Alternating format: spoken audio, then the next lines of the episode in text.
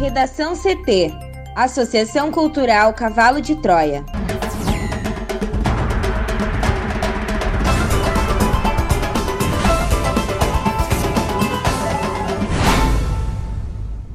Agora, no Redação CT. Justiça autoriza contratação emergencial para coleta de lixo na capital. Conselho Municipal de Transporte Urbano de Porto Alegre aprova aumento da passagem de ônibus para R$ 5,20. Anvisa autoriza importação de vacina Sputnik V para sete estados. Delegada de atos antidemocráticos foi retirada após pedir busca no Planalto.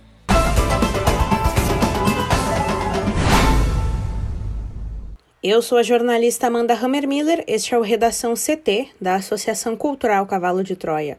Sol entre nuvens em Porto Alegre, a temperatura é de 14 graus. Boa tarde. A quarta-feira será de tempo firme e frio no Rio Grande do Sul. Na capital, a máxima fica em 15 graus. A previsão do tempo completa daqui a pouco. Justiça autoriza a contratação emergencial para coleta de lixo em Porto Alegre. Mais informações com a repórter Juliana Preto. E o Tribunal de Justiça do Rio Grande do Sul autorizou na noite de ontem, terça-feira, a contratação emergencial de uma empresa para coleta de lixo em Porto Alegre. O recurso foi feito pela Prefeitura da capital após a decisão que suspendeu o processo na segunda. A procura por nova empresa, Amanda, acontece após a suspensão de contrato com a BA Meio Ambiente. Os servidores da terceirizada estão em greve devido à falta de pagamento de benefícios e à manutenção de veículos. A paralisação refletiu na coleta de resíduos em ao menos 38 bairros, como afirma a Prefeitura. A decisão do presidente do TJ, o desembargador Voltaire de Lima Moraes, autoriza o município a realizar uma cotação eletrônica a fim de contratar uma prestadora do serviço. Na liminar concedida na segunda, o Judiciário havia suspendido o procedimento por entender que se tratava de pregão eletrônico modalidade inadequada para a contratação de serviços essenciais. Também na noite de ontem, Amanda, o Executivo Municipal requisitou serviços e equipamentos da empresa WK Soluções em Serviços para os trabalhos de coleta de lixo. Os serviços da prestadora serão indenizados pela Prefeitura. A requisição do município abrange pessoal operacional, equipamentos, operadores de caminhão e coletores. O serviço será feito até a definição da empresa contratada emergencialmente na cotação eletrônica. Conselho Municipal de Transporte Urbano de Porto Alegre aprova aumento da passagem de ônibus para R$ 5,20. Thaís Uchoa. Por 13 votos a 5, o Conselho Municipal de Transporte Urbano aprovou nesta terça-feira o relatório da EPTC que sugere aumento de 14,3% na passagem de ônibus de Porto Alegre. Com isso, a passagem subiria de R$ 4,55 para R$ 5,20. Conforme o presidente do Contu, Jaires Maciel, o relatório com o resultado da sessão será enviado nesta quarta-feira ao prefeito da capital, Sebastião Melo, que tem se manifestado contra a tarifa de R$ 5,20 e tem até o dia 23 para definir o valor. O Contu é formado por 20 entidades como órgãos de governo, sindicatos de trabalhadores, usuários e empresas de ônibus. Conforme a IPTC, que elaborou o relatório votado pelo Contu, o valor da tarifa é calculado dividindo o custo do sistema pelo número de passageiros pagantes. O órgão diz que, com base na tarifa do ano passado, 49% do custo se refere a despesas com pessoal, 29% de custos variáveis, 6% da remuneração do serviço, 6% da depreciação de capital, 5% despesas administrativas, 3% remuneração de capital e 2% de contribuição previdenciária sobre a receita bruta. Para Antônio Augusto Lovato, engenheiro de transporte da Associação de Transportadores de Passageiros de Porto Alegre, a ATP, o valor de R$ 5,20 é adequado para o momento. Segundo ele, se fosse utilizada a metodologia homologada, acordada e assinada no edital de licitação, o valor seria de R$ 6,00. Ele ainda voltou a defender o aporte de recursos do poder público no sistema de transporte coletivo. Em março desse ano, a Prefeitura assinou um acordo com empresas de ônibus com mediação do Centro Judiciário de Solução de Conflitos e Cidadania de Porto Alegre, do Tribunal de Justiça. A medida resultou em um aporte de quase 16 milhões que o governo municipal realiza nas concessionárias ao longo de oito meses para cobrir o déficit causado pela pandemia. Em contrapartida, o valor da passagem não subiu. No momento em que o Contu aprovou o parecer, Melo participava de uma reunião com representantes da Fiergs no Paço Municipal, justamente para tratar do sistema de transporte. A entidade se colocou à disposição para contribuir de forma independente como auditora do cálculo apresentado pelas empresas de ônibus quanto ao reajuste da passagem. Melo reiterou, após saber o resultado, que a passagem não subirá para R$ 5,20, mas não adiantou o valor que definirá.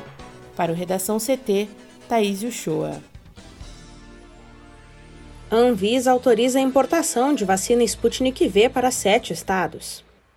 E a Anvisa autorizou nesta terça-feira a importação excepcional da vacina anti-Covid russa Sputnik V pelos estados do Rio Grande do Norte, Mato Grosso, Rondônia, Pará, Amapá, Paraíba e Goiás.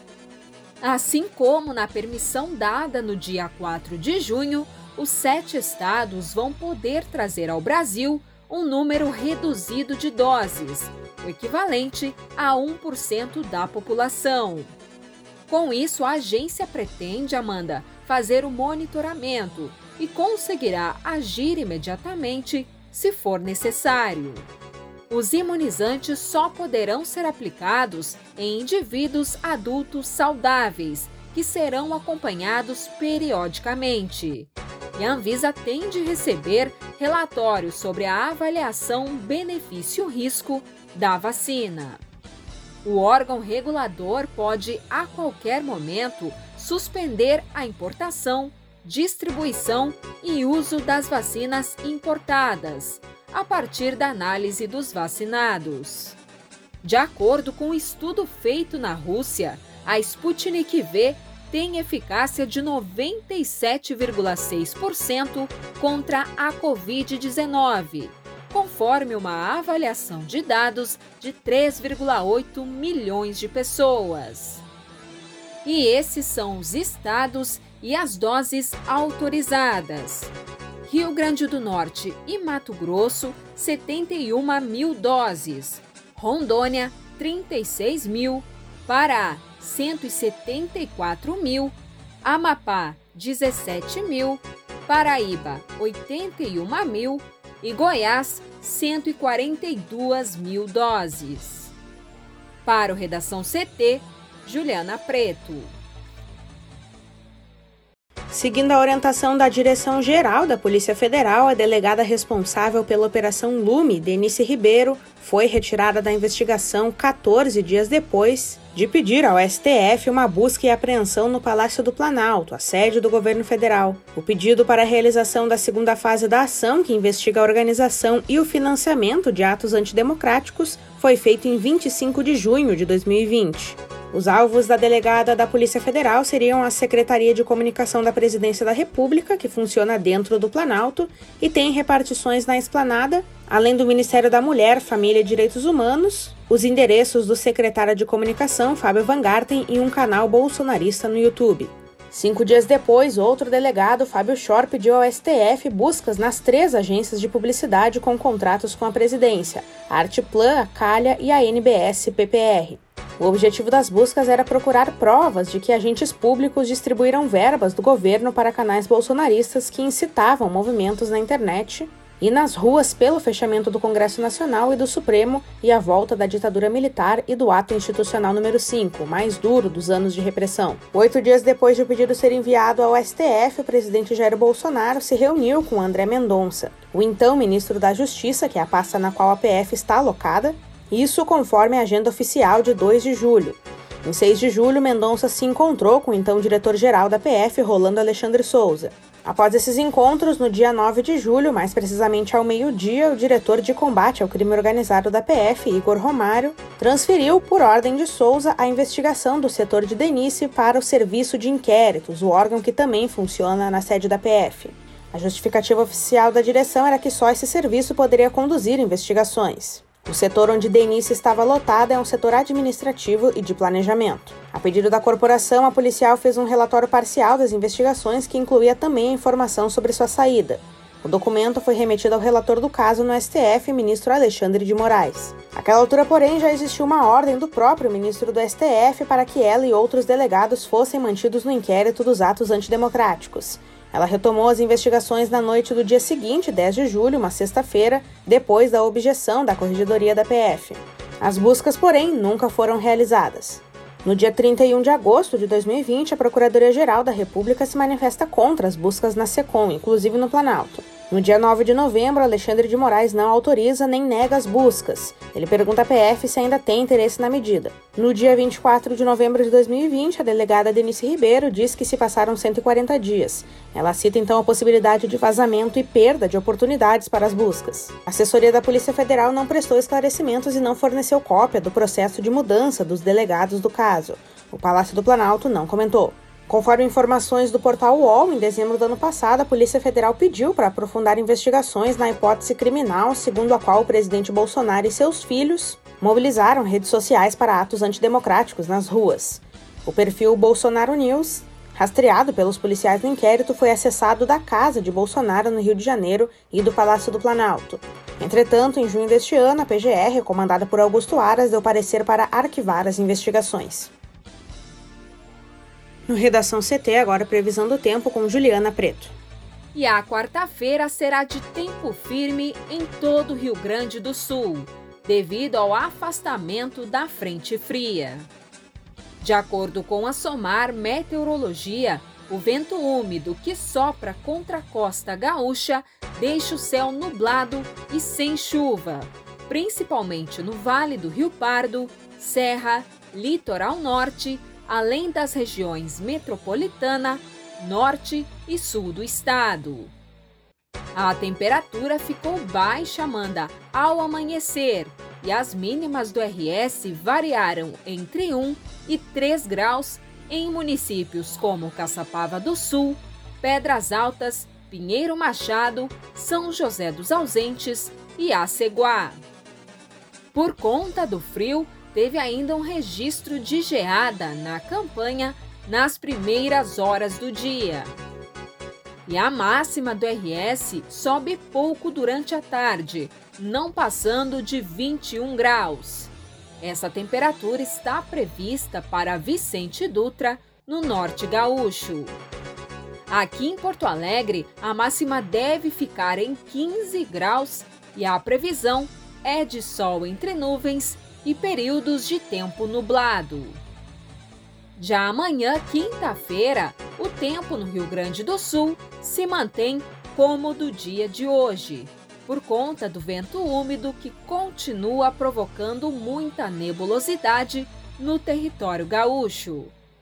Somente na campanha e na fronteira oeste, o sol deve aparecer entre poucas nuvens. E o frio predomina no estado ao longo de todo o dia. Confira a charge de hoje de Guilherme Peroto no nosso portal redacão.cavalodetroia.org.br. Redação CT. Apresentação Amanda Hammermiller. Colaboração Juliana Preto e Thaís Uchoa. Uma produção da Associação Cultural Cavalo de Troia com apoio da Fundação Lauro Campos e Marielle Franco. Próxima edição amanhã. Boa tarde.